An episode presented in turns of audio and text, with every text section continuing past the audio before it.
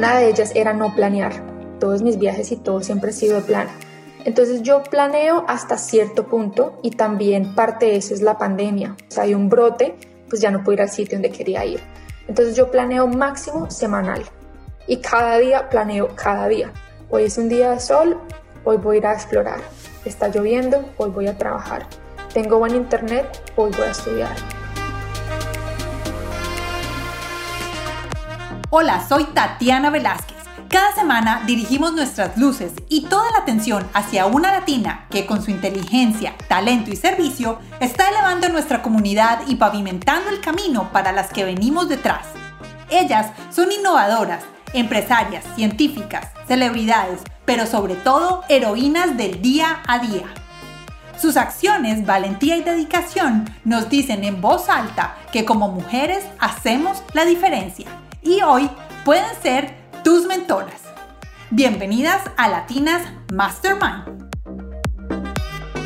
Hola a todos, ¿cómo están? Bienvenidos a este nuevo episodio de Latinas Mastermind.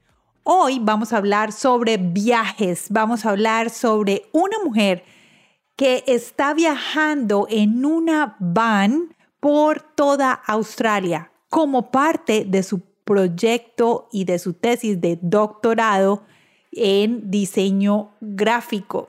Ella nos va a contar el día de hoy de qué se trata, pero es un experimento hermoso y además nos presenta unas alternativas de vida, voy a decirlo así, y unas alternativas de trabajo muy interesantes. Este episodio con Alejandra Ramírez, que es nuestra invitada del día de hoy, Alejandra Travels, como muchos de ustedes la pueden conocer en las redes sociales, lo dividimos en dos episodios. En el primer episodio, que es este del día de hoy, vamos a hablar sobre la experiencia de viajar solo en una van, de vivir en una van, qué hay que hacer, cuál es el mindset que debes de tener, cuáles son las cosas que necesitas. Además, Alejandra tiene un tiny home. Si ustedes no conocen este concepto, es un concepto que es muy revolucionario, sobre todo en Europa y ahora en Australia, y es tener casas de pequeñas dimensiones con mucho aprovechamiento del espacio, pero además lo que se busca es que se aproveche más el tiempo para estar fuera de la casa y solo tener dentro de la casa las comodidades necesarias.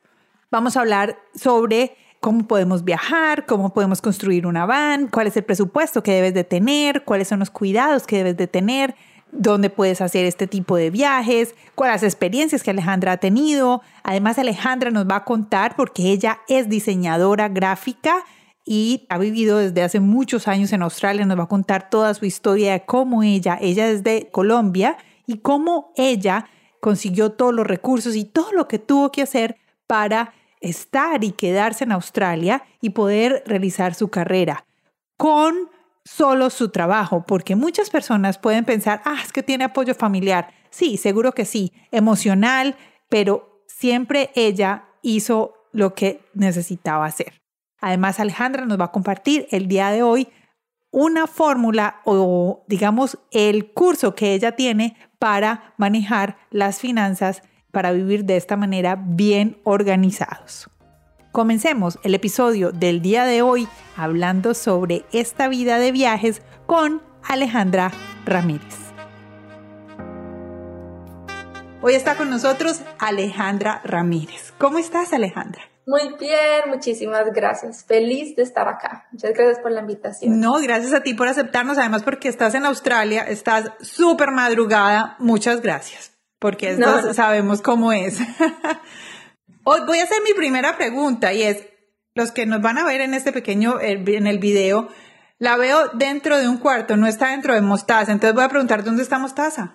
Mostaza está en este momento parqueada al frente de esta casa porque estoy en Victoria. Llegué de Tasmania hace unos días y tengo muchos amigos acá en Victoria, así que me ofrecieron la casa por unos días. Y uno, cuando uno viaja en una van, uno de vez en cuando necesita estos espacios de pausa, de electricidad continua, de una camita, de no tener que preocuparse dónde se va a bañar, dónde vas a encontrar todo, la verdad.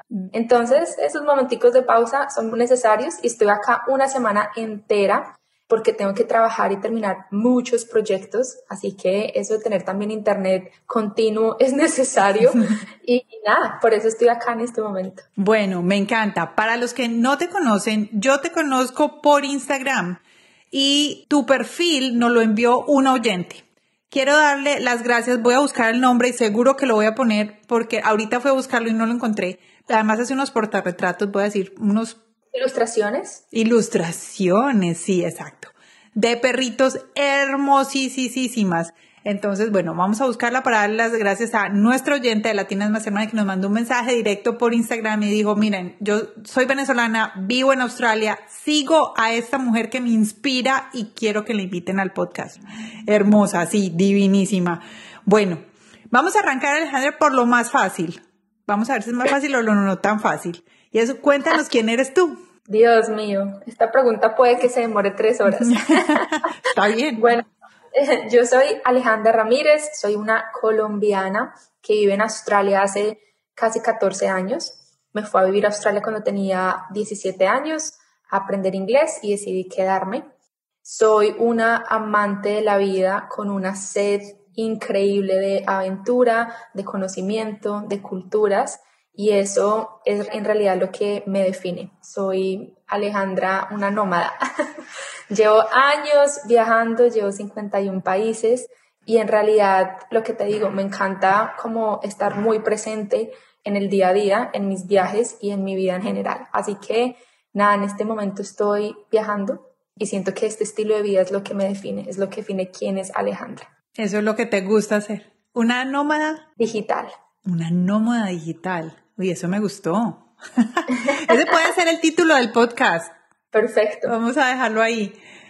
Bueno, me acabas de decir que fuiste por 51 países, pero vives hace 14 años en Australia. Entonces, ¿cómo haces toda esta conexión? Además, ¿por qué?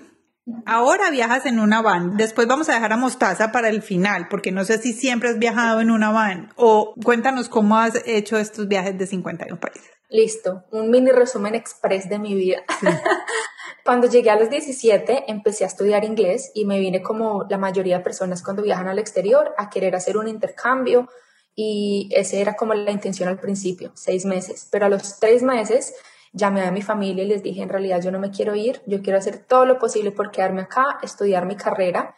Así que gracias a Dios conté con el apoyo de mi familia para mi educación con la condición de que yo también me pudiera sostener, buscar un trabajo y ayudarme a sostener. Así que empecé a estudiar diseño gráfico y diseño de producto en la Universidad de Griffith.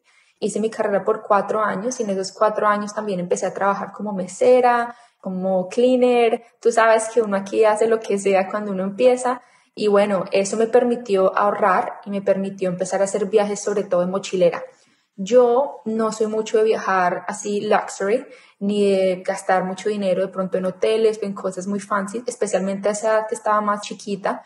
Entonces empecé a mochilear por el sudeste asiático, por Nueva Zelanda, por Australia, y así fue como empecé a viajar cuando estaba en la universidad. Cuando me gradué, tenía unos ahorros y mi intención era, irme a viajar después de eso por más o menos unos nueve meses. Y así fue como lo hice. Mi familia fue a Australia para mi grado, mochileamos el sureste asiático con ellos y después me fui a África. En Kenia estuve más o menos tres meses y medio haciendo un voluntariado en varios orfanatos y volví a Australia a aplicar a mi residencia y a continuar mi vida en Australia. Ya llevaba sí, casi cinco años. Y nada, en ese entonces diseño gráfico estaba en la lista para quedarme. Australia tiene muchas reglas de inmigración bastante fuertes a veces. Entonces yo aproveché que estaba en la lista y apliqué. Me hicieron como una pre-aprobación, no sé si se dice así, pre-approved. Sí, pre-aprobación, sí. Eso de mi residencia y nada, la condición era trabajar como un año más o menos en la industria del diseño para tener ya mi residencia final. En una compañía, no podía hacerlo de freelancer. Exacto, no, no podía hacerlo de freelancer, tenía que trabajar para alguien, como la experiencia que ellos me pedían. Ya. Y bueno, lo que hice fue volver, pero no volví a la ciudad donde yo había estudiado, que era Gold porque Gold es una ciudad bastante como playera, es como un Miami. Sí. Y digamos que es más industria del turismo, no tanto industria del diseño en ese entonces. Así que me fui a vivir a Melbourne. Melbourne es una ciudad más grande, con más oportunidades. dio la fortuna de que conseguí un trabajo en dos semanas, empecé de cero, no conocía casi nadie allá y empecé a trabajar metiéndosela toda. Desafortunadamente a los 10 meses mmm, cambiaron las reglas, tuve un problema con mi aplicación, fue una combinación de muchos errores y la verdad que me llegó una carta de inmigración diciendo tienes 28 días para irte del país, no necesitamos más diseñadores gráficos, tu aplicación es cancelada y me echaron como un perro prácticamente. Ay, no, qué tristeza. Seis años, mucho dinero invertido, mucho todo. A mí obviamente se me cayó el mundo y, y pues nada, digamos que hablando con mi familia, la primera opción de ellos fue Colombia, o sea, te tienes que volver ya.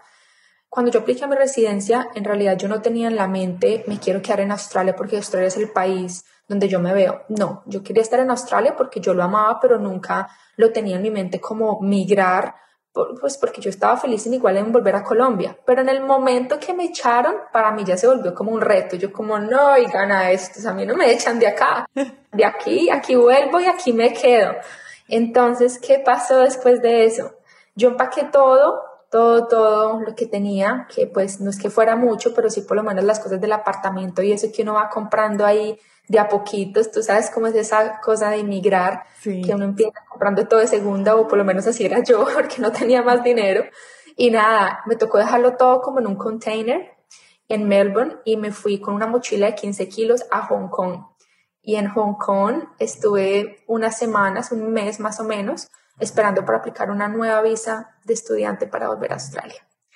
Y ya, esa fue como la parte de los dolorosos, como dirían mi mamá. ¿Y qué pasó en Hong Kong? En Hong Kong tuve mm, la fortuna de conocer después de unas semanas una familia que eran los primos de un amigo que había conocido en África, tú sabes cómo el mundo es un pañuelo, y me dieron posada que pues yo no lo esperaba, para mí fue como wow, gente que ni siquiera me conocía, angelitos, y bueno, ahí esperé a que me dieran la visa. Los chances de que me dieran otra visa eran pocos, pues porque resulta que después de hacer una carrera, inmigración espera que tú hagas un posgrado, ya sea una maestría o un doctorado, porque tú no puedes irte como para atrás. Yo había aplicado para un diploma porque yo no tenía más dinero, o sea, todo el dinero que había ahorrado mientras trabajaba fue literal lo que me costó el volver a aplicar a la visa de estudiante, el comprar tiquetes para irme para Hong Kong y volví a Australia con una mano adelante y otra atrás. Me la aprobaron, no me preguntes cómo en realidad, yo creo que fue la carta de 10 páginas que mandé a migración de, de Statutory Declaration diciendo que yo me tenía que volver a Colombia, pero tenía que estudiar marketing. Y bueno, el caso es que me la aprobaron, volví y no volví a Melbourne porque ya tenía muchos recuerdos así medio tristes con todo lo que me pasó, así que volví a Gold Coast. Y en Gold Coast empecé otra vez de cero, empecé de cero a buscar trabajo. ¿Y qué ibas a estudiar? Iba a estudiar marketing, pagué un diploma de marketing como de dos años. Yo diría que de esos visados fantasmas que uno a veces necesita, donde no te piden mucho tiempo o no demandan mucho tiempo de estudio, pues porque tenía que trabajar, yo necesitaba el dinero y pues con lo que yo te decía, hacer una carrera ahorita imposible, y tenía que buscar la manera de quedarme. Pero, ¿cómo quedarme? En realidad, habían tres opciones. Volver a estudiar una carrera que el gobierno necesitara, la cual yo no tenía el dinero, o un sponsor de una empresa como diseñadora gráfica, que era posible, pero desafortunadamente para un sponsor uno tiene que estar en un sueldo de más de 75 mil al año y no hay diseñador gráfico que se gane eso, a no ser que seas un director de arte con años de experiencia. Y la tercera era de pronto encontrar el amor de mi vida y quedarme. Pero pues yo tenía un novio brasilero, no era australiano. Entonces no era, no era. No era la opción. Entonces, em, yo siento que en la vida nosotros somos lo que también le ponemos ahí al, al universo. Y en esos años de universidad yo trabajé mucho con mis profesoras de la universidad, yo siempre estaba metida en cuál proyecto saliera, era una monitora, me daba de voluntaria, lo que fuera. Y muchas de estas vainas ni siquiera eran pagas, pero a mí me gustaba mucho el tema de la educación. Y pues obviamente por ser inmigrante yo quería conocer y practicar mi inglés.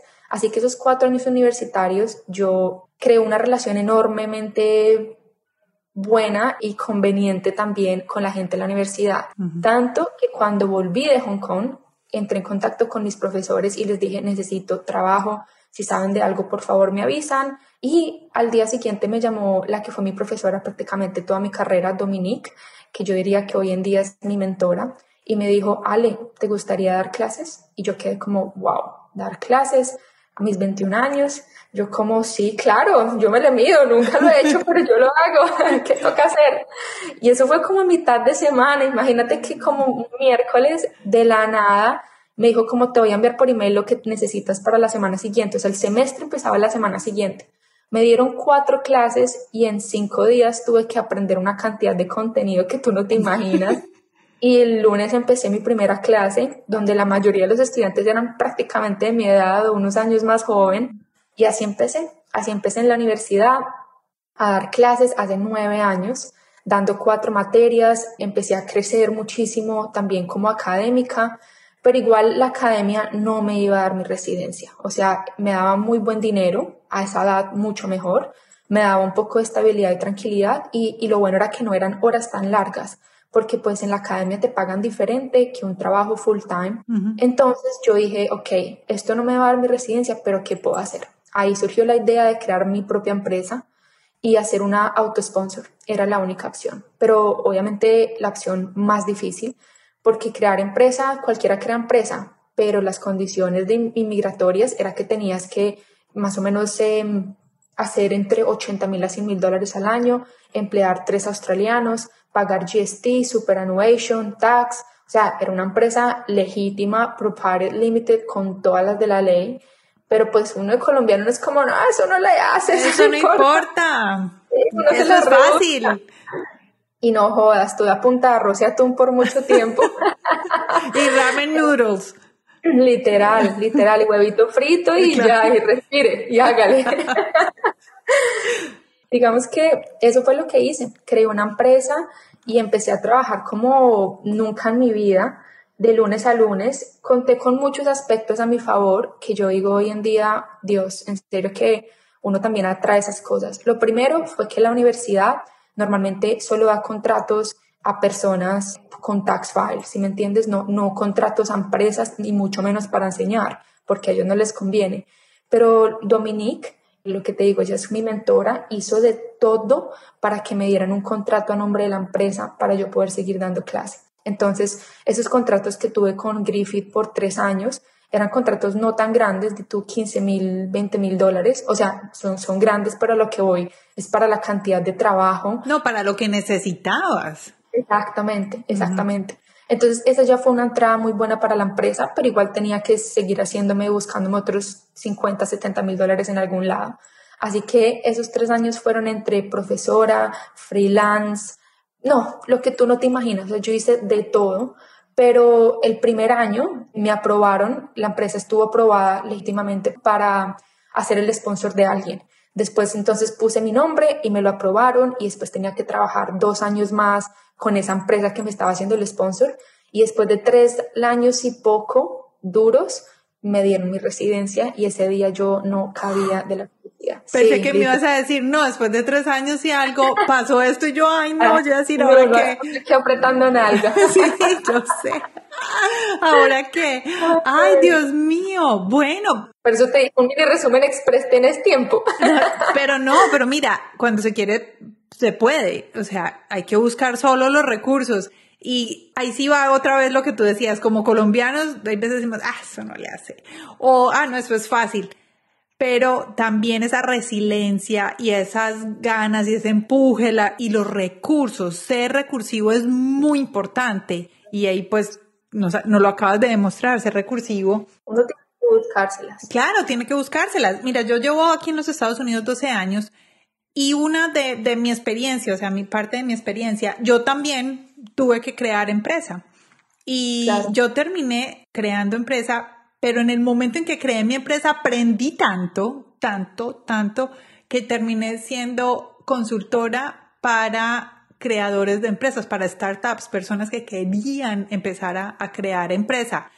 Entonces, digamos que aprendí para mí, pero terminé ayudándole a las personas a hacer lo que, exacto, cómo crear una empresa, cómo crear los mm, tax IDs empresariales, cómo abrir la cuenta del banco, cómo crear, bueno, todas esas cosas. Y ahí es donde vemos la recursividad de los colombianos. voy a decir colombianos, pero porque no con, pues sí conozco más latinos, pero voy a hablar de, de nosotros, de lo que yo veo y de lo que nosotros vivimos. Y bueno, a ti se te notó y pues te sobró. Los recursos te sobraron. Bueno, entonces ya estás allá, estás ya de residente, ya pudiste volver a salir. Me imagino que viajaste más y sigues con la compañía. Sí, yo, yo nunca cerré la compañía porque ya te cuento las vueltas de la vida. Yo apenas me dio mi residencia, yo lo que hice fue empezar a salir de clientes, ¿sí me entiendes? Porque yo ya estaba agotado, o sea, la, empresa empezó como una pasión, una necesidad, pero ya al final yo ya estaba destrozada en cuanto a, sabes, como que a veces hasta el diseño gráfico, el, el diseño en general no es muy bien valorado, entonces uno da con clientes que, sabes, como que, oye, yo pienso en eso hoy en día y soy como, Dios mío. Pero um, empecé a salir de clientes para poder trabajar casi que tiempo completo en la universidad y eso fue lo que hice. Nunca la cerré, me dieron una posición de directora de arte en la universidad, empecé a dar más materias, a crear materias nuevas y crecí muchísimo como académica, pero la universidad también te demanda que tú estudies. O sea, como académica uno no puede parar de estudiar.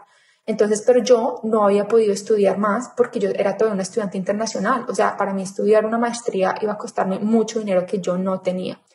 Bueno, sí tenía ya creando la empresa porque empecé a ahorrar muchísimo. No, pero pues invertiste mucho en tu residencia, eso cuesta un buen dinero.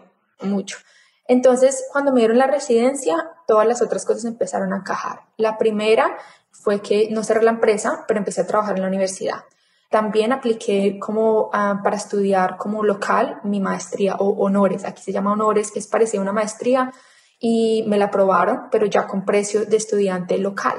Entonces, buenísimo, pues porque ya en vez de pagar 13 mil dólares, pagaba 5 mil. Y empecé a estudiar y también llevaba ahorrando mucho tiempo para comprarme mi primera casa. Entonces, a mis 26 conseguí un proyecto muy interesante sobre tiny homes allá en Gold y construí una casa, se demoró un año y medio la construcción.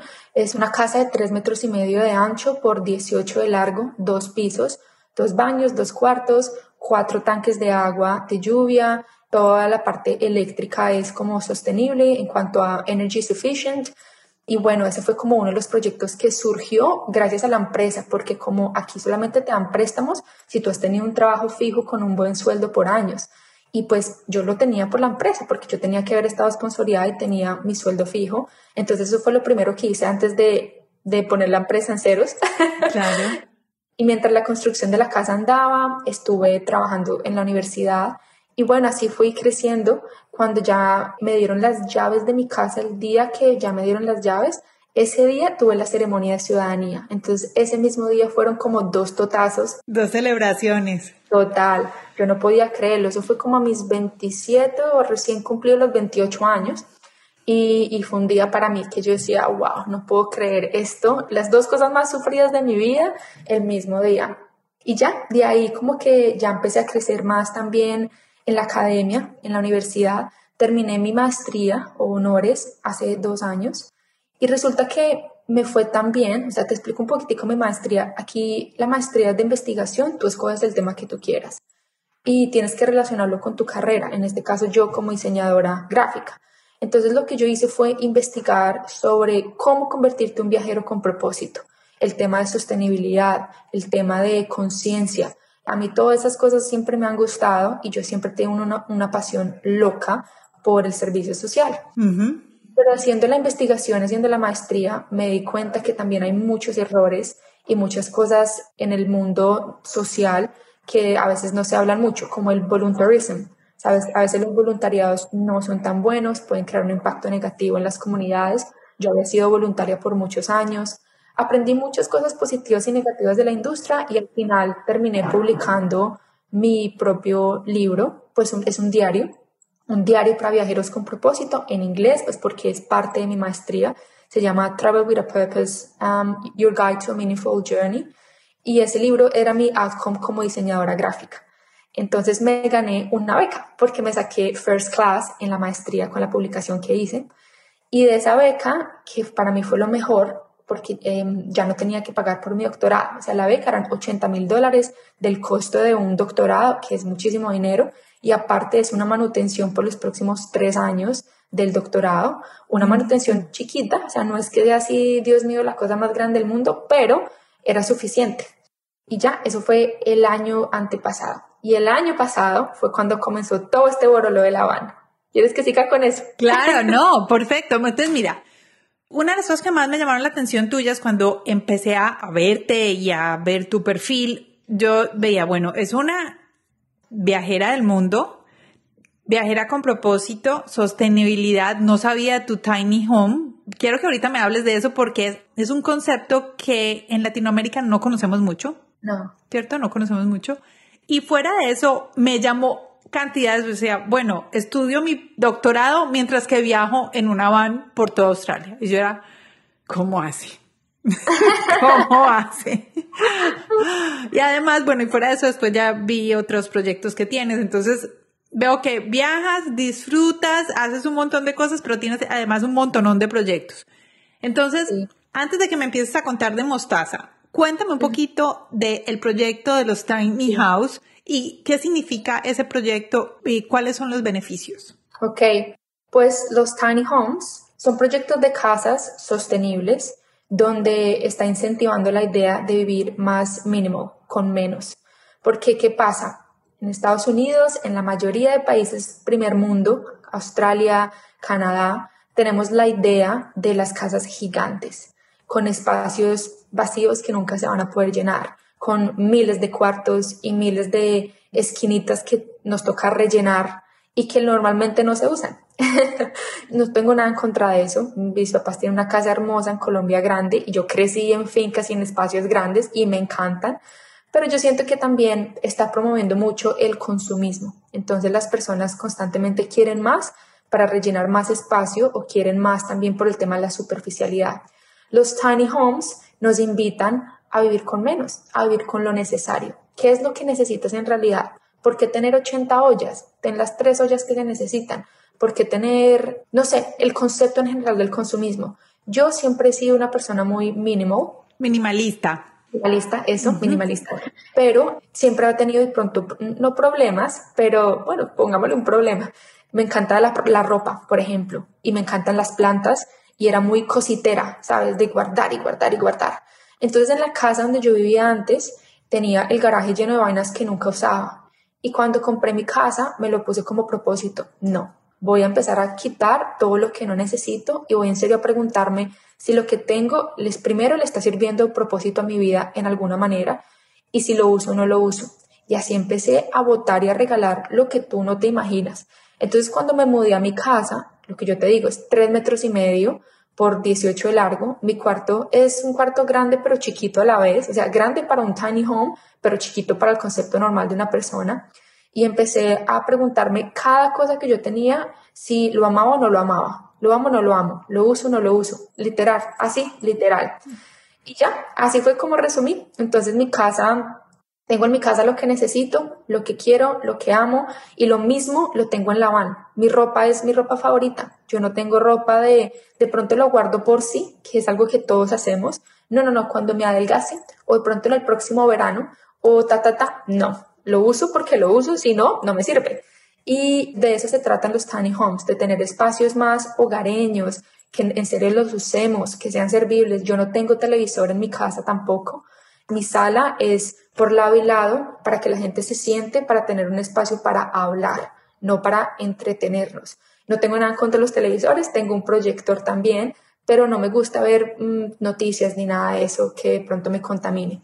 Y tengo más de 60 plantas en la casa, entonces el que sea un espacio chiquito también me ayudó a, que, a hacer como una mini jungla y nada, se siente bastante hogareño. La cocina es una cocina de materiales reciclados de IKEA. IKEA tiene dos tipos de, rangos, pues, los materiales normales o tienen unos que son a base de las tapitas de botellas de plástico y madera reciclada.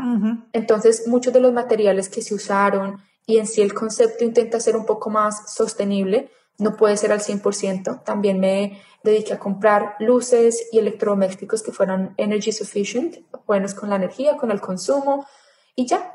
La casa no tiene paneles solares porque es tan pequeña y la energía es tan buena que no necesito paneles solares. O sea, nunca recuperaría la inversión porque no consumo tanto. O sea, mi, mi, energía es muy poca, la verdad. Y ya, así se creció la casa, la casa la dejé, en este momento está totalmente alquilada y yo la amo, la amo. Yo, hay días donde digo, ah, qué rico algo más grande, sobre todo cuando invito gente, cuando tengo mis amigos, porque además como la familia latina o grupos latinos que se respeten somos millones. Entonces, yo ya soy muy específica, yo puedo invitar 12 amigos, ya. a, veces, en mi casa, pero yo ahorita que se están creciendo y hay niños, hay todo, me toca ingeniármelas para también crear espacios. Lo otro es que uno tiene que ser muy inteligente con los espacios y con el, el furniture, con los muebles que uno utiliza. Entonces, por ejemplo, todo lo que yo tengo en la casa tiene dos propósitos.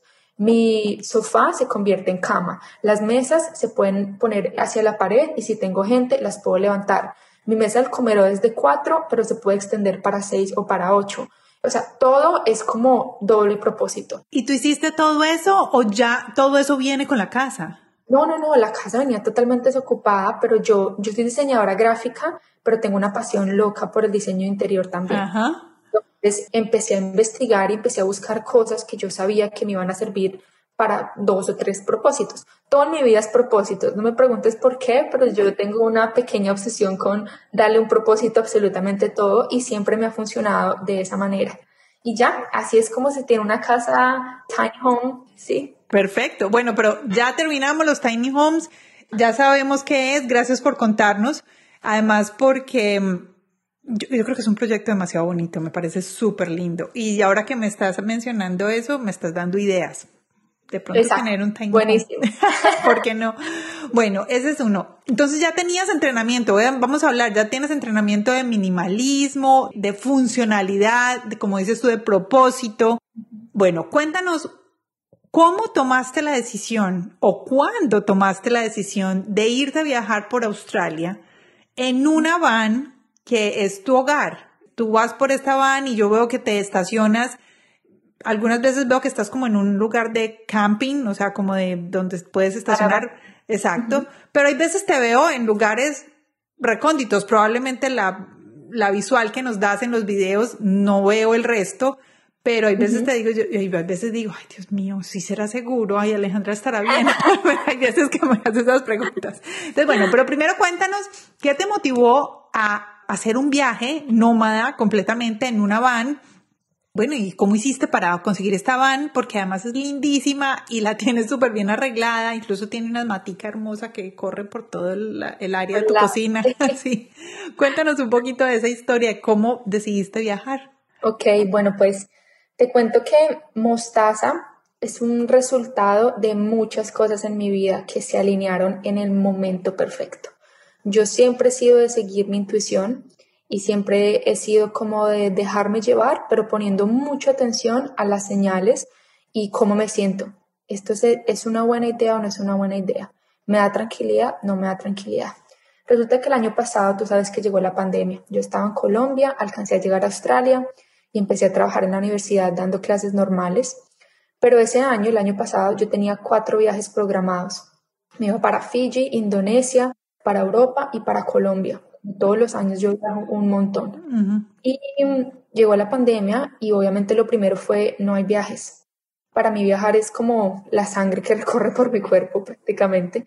Entonces yo empecé como, ok, listo, no puedo viajar. De segundo totazo fue todo el mundo trabajar desde casa. Y yo amo mi casa, pero yo amo el contacto humano. Yo soy una persona que necesita, o sea, mi energía también se alimenta de la energía de otro. Yo para mí dar energía me da energía. Entonces el, el ser profesor en la universidad, el ver que los estudiantes aprendan y crezcan y yo sentarme con ellos y tal, eso para mí era vital. Entonces eso fue lo segundo, yo, Dios, estoy trabajando desde casa, estoy todos los días acá. Y lo tercero era que mm, la siguiente como consecuencia o pensamiento de ese momento era, yo llevaba años, cuatro años ahorrando para darme de seis a un año sabático porque el año pasado cumplí 30 años. Entonces yo todavía no sabía qué iba a hacer, pero yo estaba ahorrando para eso. Toda mi vida ha sido muy buena con el ahorro y el dinero. Entonces yo dije, no, en cuatro años cumplo 30, ¿qué voy a hacer? Empecé a ahorrar eso cuando compré la casa. O sea, a mis 26 compré, le puse el dinero de los planos y como ya tenía el ahorro de la casa, decidí tener un nuevo ahorro. Dije, en cuatro años me quiero ir a algún lado, empiezo a darle de a poquito. Tenía ahorrado más de 30 mil dólares, entonces yo dije, bueno, con eso me voy para un lado, mochileo y seguro eso lo hago estirar lo que más pueda. Por eso eran de 6 a un año. Uno nunca sabe, puede que me lo gaste en dos, puede que me lo gaste en un año. Y bueno, pero no podía viajar. Yo tenía un viaje a Europa, a Tomorrowland a mis 30 y tenía pensado de pronto quedarme en Portugal. Mi vida estaba como un poco así como qué quiero hacer o para dónde me quiero ir. Y lo otro era que me había ganado la beca en mi doctorado pero yo no sabía si estudiar de una vez o darme ese año como de no estudio, porque llevaba estudiando toda mi vida. O sea, yo hice mi carrera, después el diploma de marketing, después maestría, y ta, ta, ta. Yo dije como, Dios mío, qué rico como parar un tiempito y no tener que pensar en research, research, research, pura investigación. Y lo del doctorado no estaba muy segura si quería o no quería. Pero la pandemia unió todo. Entonces yo dije, bueno, eh, viajar local. Tengo el dinero para hacerlo y invertir en algo. Tengo, aparte de eso, una fuente de ingresos que sería la beca. Y yo ya creo empresa antes, puedo crearla ahorita y puedo empezar a trabajar de freelance. Y no tengo absolutamente nada que me ate en este momento. Yo lo único que tenía, que, no que me atara, pero pues que me hacía como pensar en no extender mucho el viaje, era una relación que tenía con Emilio, un venezolano. Incluso el plan de Mostaza empezó hasta estando con él pero lo bueno es que nunca ha sido un limitante. Él siempre ha sido como, tú tienes tus sueños, haz tus sueños y nosotros ahí vemos qué hacemos juntos. Y bueno, así empezó. Se unió todo y yo compré la van desocupada, empecé a construirla sin tener mucho como idea de lo que estaba haciendo primero y de segundo de cuánto tiempo lo iba a hacer y cómo iba a vivir. Pero el concepto igual de nómada digital siempre lo tenía en mente, pues porque ya había tenido empresa antes, he mochileado muchísimo y bueno. Tú dijiste que tú la empezaste a construir, pero ¿tú, tú, tú o tú con alguien? No, yo, yo, yo empecé sola, pero tuve muchos amigos ayudándome. O sea, yo no la mandé a algún sitio que me la moblaran, no. Yo empecé a construirla literal en la calle de mi casa con Emilio y con amigos que tenían diferentes como talentos. Entonces tengo un amigo, Leandro, que sabe electricidad, electricista, y él trabajaba con paneles solares, entonces me regaló los paneles y con él cableamos todo la van. Emilio me ayudó con la parte, por ejemplo, de tiling, poniendo los azulejos en, en la cocina y también con muchas otras cosas como buen hombre que eso intenta como darle por todos lados. Hasta mis amigas se unieron a ayudarme a pintar, a cortar la espuma del insulation y eh, a poner madera. Otros simplemente se sentaban al otro lado con los bebés y me hacían barra. O sea, eso fue un, un trabajo divino como en equipo. Yo diría obviamente que yo trabajé en la van cuatro días a la semana por tres meses y medio. De esos cuatro días, uno o dos días tenía ayuda, los otros dos días pues era yo, dándole de a poquitos con lo que pudiera. No se puede hacer 100% sola porque muchas cosas toca la de dos, que alguien te sostenga o te ayude y pues porque yo tampoco tenía el conocimiento. Así que esa fue mi primera lección de construcción de van. Yo siempre he sido muy independiente y yo siempre he hecho todo yo sola, porque yo puedo y tengo la capacidad. No he sido muy buena pidiendo favores, ni he sido muy buena tampoco, sí, pidiendo favores sobre todo. Entonces esa fue mi primera lección de construcción donde me di cuenta que hacer la mano no dependía solo de mí y que yo necesitaba a otras personas y necesitaba el tiempo de ellos y el conocimiento de ellos para yo también poder aprender. Entonces fue divino, la verdad fue divino el proceso, muchos días también de frustración, lloré varias veces, me equivoqué mil veces, pero aprendí, aprendí también, eh, conté con la ayuda de otro, un señor español que se llama Santiago, y esa es de cuenta el típico de todero que sabía de todo. Y con Jesús, otro venezolano, que él sí trabajaba para una empresa construyendo caravans, de esas caravans como fancy, o sea, gigantes para gente ya que tiene mucho más dinero. Y Jesús me ayudó guiándome en todo. O sea, él era la persona que yo llamaba en la noche y era como, este tornillo no me está cuadrando y él era, no tienes que utilizar el tornillo de tantos milímetros porque este tornillo, la, la, la, la, la, fue lo máximo. Mostaza fue construida con amor y con mucha gente que confió en mi sueño y que me quiso apoyar. Tres meses y medio sudando ahí. ¿Qué tienes dentro de Mostaza? ¿Qué comodidades hay dentro de Mostaza? Mostaza es grande. Mostaza es más o menos cinco metros y medio, seis metros de largo y yo me puedo poner de pie totalmente, me, que me sobran antes como unos 10 centímetros más o menos. Mostaza tiene una cama en la parte de atrás, que aparte de eso se vuelve sala, como una U, y también se vuelve cama, es donde hago mi podcast, oficina, lo que usted quiera, sala de televisión, cine, esa parte de atrás de Mostaza es convertible. Tengo una cocina muy larga, yo quería una cocina grande, no porque me guste cocinar, en realidad no, sino porque necesitaba como el espacio del bench, de la mesa. Tengo una, una estufa, un lavaplatos, literal un lavaplatos como de cocina de casa, grande, gigante. Tengo nevera, congelador, tengo un baño portátil, tengo una ducha con calentador externa y tengo espacio suficiente para mi ropa. Tengo tres baterías, paneles solares. La van tiene una puertita dentro de la van donde yo puedo abrirla y montarme la silla al conductor en caso tal de seguridad, de que no me sienta en algún sitio seguro y puedo irme. Y en realidad yo no quise llenar ni saturar a mostaza como la mayoría de vans. Yo no sé si ustedes o tú hayas visto muchas vans, pero el problema es que mucha gente le pone cajones por todos lados y arriba tiene cajones y cajones y cajones. Para guardar las cositas que creemos que necesitamos. Exacto, exacto. y yo digo como que al final uno no puede ni caminar y es todo como saturado. Entonces yo lo que quería era un, es una casa chiquita. Es más, tú esa mostaza y es como una réplica pequeña de mi tiny home. En tanto a colores, decoración y como estilo, es literal una mini versión de, de mi casa casa. Yo no la llené tanto de cajones porque al final irte a una van es otro estilo minimalista, entonces uno tiene que aprender a ser más selectivo Aún así, yo creo que tengo mucha ropa, pero pues yo estoy viajando sola, entonces, ¿por qué no? Si estuviera viajando con una pareja, pues bueno, dejo menos cositas como para abrirle espacio ahí de buena gente, pero no. pero no, pero no más. pero no. Y ya, eso tiene mostaza, es mi hogar, es divina, yo la amo.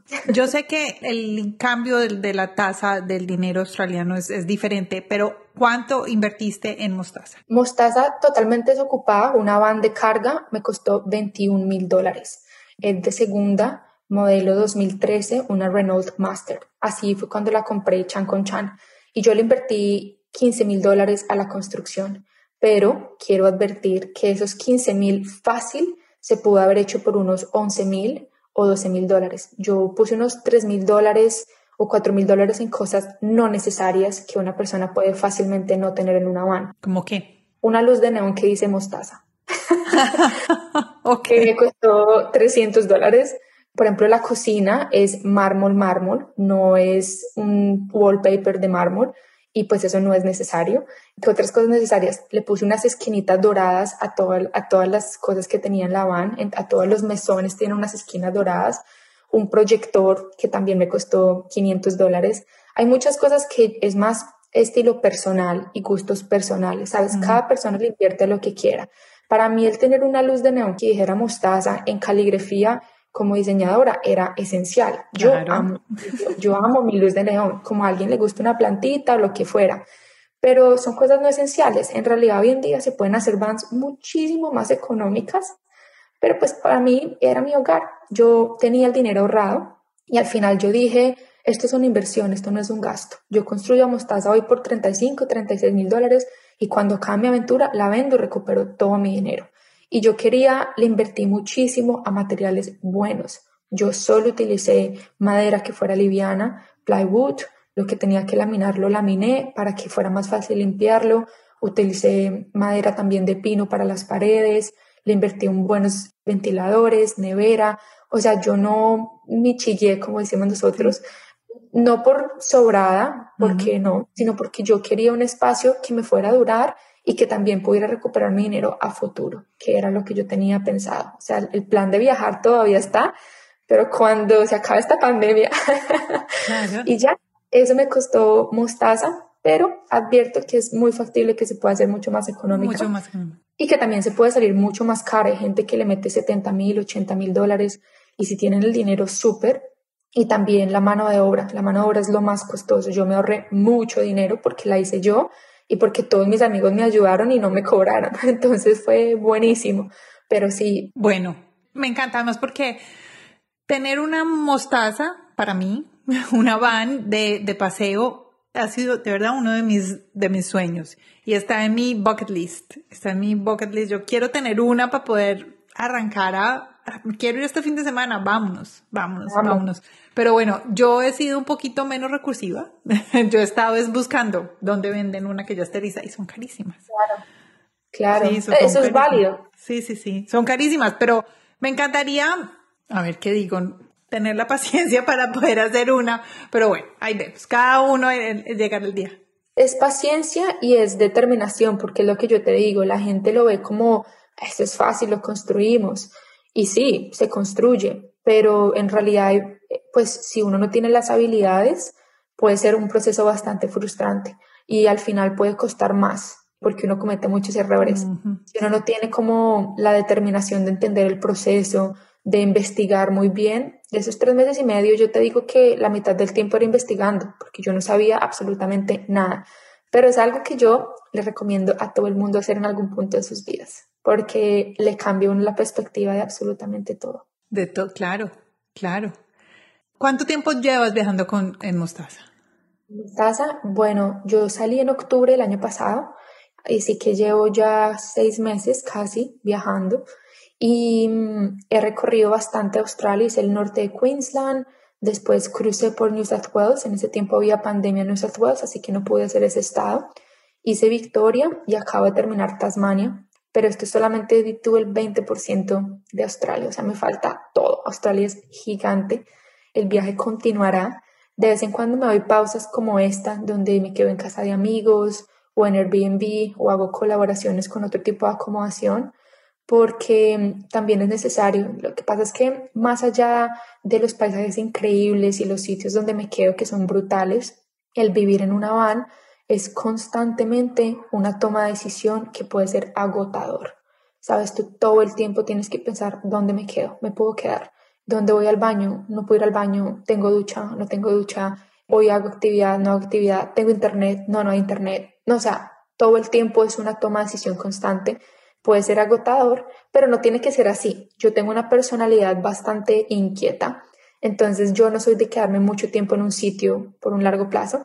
Tengo muchos amigos que viven en van, que van a un sitio y se quedan en ese sitio por dos semanas y ya, yo no puedo. Entonces de pronto es un conflicto mío también de personalidad, pero puede ser agotador y más si tú estás sola, porque obviamente yo tengo que hacer absolutamente todo. Yo manejo, yo lleno de tanques, yo desocupo el tanque, yo todo, todo. Entonces el día a veces no me rinde, por eso he aprendido a ser muy productiva con mi tiempo y muy eficiente cuando tengo que hacer cosas específicas. Porque hay días donde todo el día es manejando o haciendo cosas de la van y no me da para hacer nada más. Pero bueno, arrancaste en octubre. ¿Cuándo comenzaste tu doctorado? En julio. Ok. O sea, Mostaza es parte del doctorado. Lo que yo te digo, yo uní todo, yo uní todo. O sea, cuando yo me gané la beca, yo dije, si yo voy a estudiar otros cuatro años de mi vida y tengo que leer lo que no he leído en toda mi vida, yo tengo que hacer algo que esté totalmente apasionada, que ame con loca pasión, pues porque esa pasión es la que te va a llevar a, buscar el tiempo y a ser un poco más productiva. Entonces yo dije, mi maestría fue viajeros con propósito, que quería continuar con ese tema, entonces dije algo con viajes porque soy viajera algo con mm, sostenibilidad o con causa, con propósito, y algo que me permita hacerlo ahora en medio de pandemia. Y de ahí salió el querer aprender y entender el futuro de la industria creativa, que son los nómadas digitales. Yo como diseñadora, como profesora, me di cuenta que la universidad te enseña muchas cosas, pero no te está enseñando lo que necesitas para la era en la que estamos. Entonces, obviamente muchas de las materias que yo doy se enfocan en conseguir trabajo o en darle las herramientas a los estudiantes para un trabajo de 9 a 5, un trabajo de oficina en un estudio. Pero cuando yo le pasé mi propuesta a la universidad de, mi tesis, o sea, para que me aceptaran en el doctorado, les hacía la pregunta a ellos, ¿por qué estamos atrasados? O sea, en este momento la economía geek, la economía del freelancing, está en su furor. La pandemia probó que la gente no necesita estar en una oficina. Y aparte de eso, estamos con la mejor herramienta que hemos tenido en todos los años, el Internet y un computador. Y aparte de eso, los diseñadores, los creativos, no cabemos en la cajita de oficina. La creatividad no funciona así que tú presiones un botón y ¡pum! ideas. No, uno tiene que sentirse inspirado, uno tiene que sentirse cómodo y si tú no estás en esos ambientes como creativa, también puede ser muy frustrante y hasta no puede ser productivo. No solamente la industria del diseño, muchos trabajos es así. Por eso es que hay tantas enfermedades mentales, tantas depresiones, tanta gente infeliz en sus trabajos, porque es como que pereza estar haciendo esto. Yo no quería ser una de esas. Y por eso puse en mi proposal para mi doctorado eso, donde yo decía, quiero investigar sobre el futuro de la industria creativa, no más digitales, absolutamente todo. Yo sabía lo básico, pero ahorita estoy viviendo el proceso. Yo soy mi propio caso de estudio. Entonces, tengo dos casos de estudio donde yo soy una y estoy aprendiendo todo. Estoy aprendiendo sobre redes sociales, mercadeo, productos online, todo lo que tú te puedas imaginar que un nómada digital necesita. Y aparte de eso, estoy entrevistando otros nómadas digitales que les está yendo muy bien, porque lo que la gente lo ve, que es, es una definición muy grande, un problema también, mucha gente lo ve como no una carrera, si me entiendes? Y se ríen. Influencer, youtuber, emprendedor, what? O mucha gente lo ve como si no hubiera dinero, eh, podcasting también.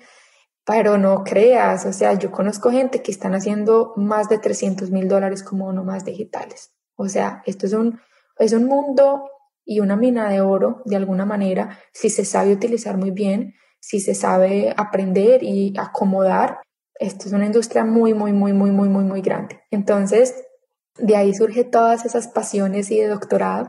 Y cuando yo empecé el doctorado en julio, la construcción de Mostaza también hizo parte de eso, porque eso es lo que hace una nómada. Yo estoy construyendo mi oficina y mi casa on wheels y viajando. Hmm. Mira, me parece súper inteligente eso que haces porque estás, pocas veces todo se puede integrar en uno. Y es pasiones, amor, presupuestos y digamos en la carrera, porque si tú estás ahorita haciendo el doctorado, yo me imagino que estás haciendo el doctorado, cuando lo termines, vas a tener también una oportunidad de continuar en la universidad. Claro. Entonces, creo que esa es una muy, muy buena opción para ti. Entonces, es como avanzando en lo que tú estás haciendo. Ya para que continuemos con este tema, me falta un pedacito del viaje. Y es que me cuentes cómo haces para planear el destino.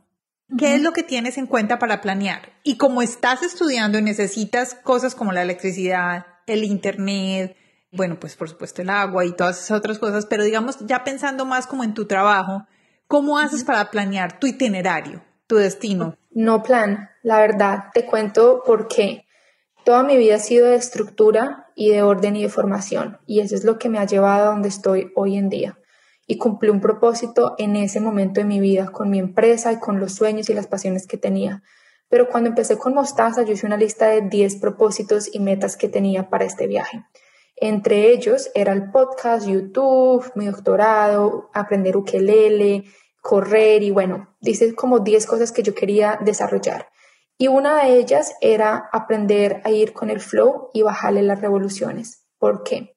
Porque toda la vida he tenido miles de cosas al mismo tiempo por mi tipo de personalidad. O sea, a mí me encanta ser una persona productiva y eficiente.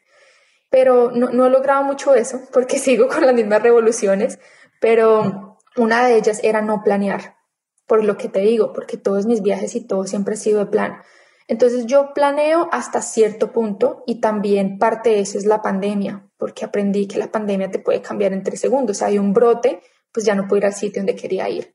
Entonces yo planeo máximo semanal y cada día planeo cada día. Cuando yo me levanto en la mañana soy dependiendo del clima. Hoy es un día de sol, hoy voy a ir a explorar. Está lloviendo, hoy voy a trabajar. Tengo buen internet, hoy voy a estudiar. No tengo buen internet, voy a hacer tal cosa. Y lo único que planeo son cosas que sé que se pueden ir como reservando. Por ejemplo, hice dos montañas en Tasmania y para hacer esas montañas tocaba reservar y me tuve que buquear dos meses antes porque no habían cupos. Entonces esas son las únicas cositas que yo sé que puedo reservar. Tampoco tengo sitios definidos, estoy dejándome llevar por recomendaciones de la gente que es una cosa para mí increíble porque yo nunca hacía eso. Yo era las que googleaba cada sitio.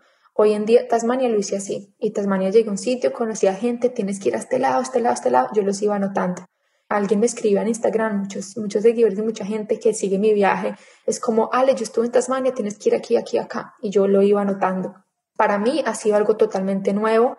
A veces ha sido difícil, por lo que te digo que mi formación es diferente, pero estoy aprendiendo. Al final, toca también aprender a ir más con el flow y a bajarle un poquitico a las revoluciones, es lo que yo te digo, eso sí, todavía no he aprendido mucho, pero en cuanto a planear y el viaje en sí, estoy aprendiendo a sentir mi intuición, a dejarme llevar cada día por lo que el día traiga, por el clima, por cómo me siento también. Y así voy, poco a poco, ya llevo seis meses. Tú lo has dicho, la intuición. Yo creo que es un gran aprendizaje que todos debemos de seguir. La intuición. La intuición para mí ha sido, te lo juro que la intuición es lo que me ha llevado estos seis meses con todo, la gente que conozco, los sitios donde soy. Han habido sitios donde yo llego y me dan paz y tranquilidad y yo soy, aquí me quedo dos noches.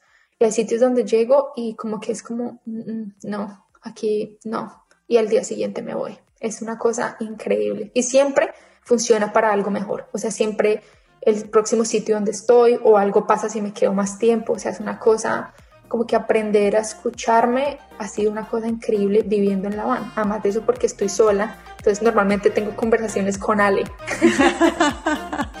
claro. me imagino, me imagino cómo es. Ya escucharon a Alejandra, me parece que trae un concepto muy interesante que a mí me llama muchísimo la atención. La verdad es algo que me gustaría, ¿por qué no?, ensayar, hacer un viaje de varios meses en una van por varios lugares donde sea seguro. Me parece muy interesante poder hacer esto y sobre todo me gusta mucho la historia de Alejandra, como ella nos cuenta cómo ha logrado su sueño de vivir en Australia, en un país tan lejano a nuestra Colombia y cómo con determinación, organización, puede uno lograr todo lo que quiere. Espero que les haya gustado muchísimo y los invito a que escuchen el episodio de la próxima semana también con Alejandra porque vamos a continuar nuestra conversación donde ella nos cuenta cómo su proyecto de doctorado está tratando la nueva economía geek o lo que estamos ahora viviendo que es la economía de los freelancers las personas que están trabajando desde distintos lugares del mundo, pero que pueden trabajar con muchas empresas o plataformas o personas que están necesitando de sus servicios. Alejandra nos va a contar de qué se trata esta nueva tipo de economía, qué es lo que ella está investigando, qué es lo que debemos de tener para trabajar freelance o trabajar de manera independiente dentro de estas nuevas formas de pandemia en los lugares que nos encontramos o si queremos dedicar nuestra vida a vivir o a viajar por el mundo y a trabajar de esta manera. Ella nos va a contar qué es lo que necesitamos, nuevamente cuál es el mindset y también cómo manejar el presupuesto y las finanzas. Los escuchamos en la próxima semana aquí en Latinas Mastermind. Chao.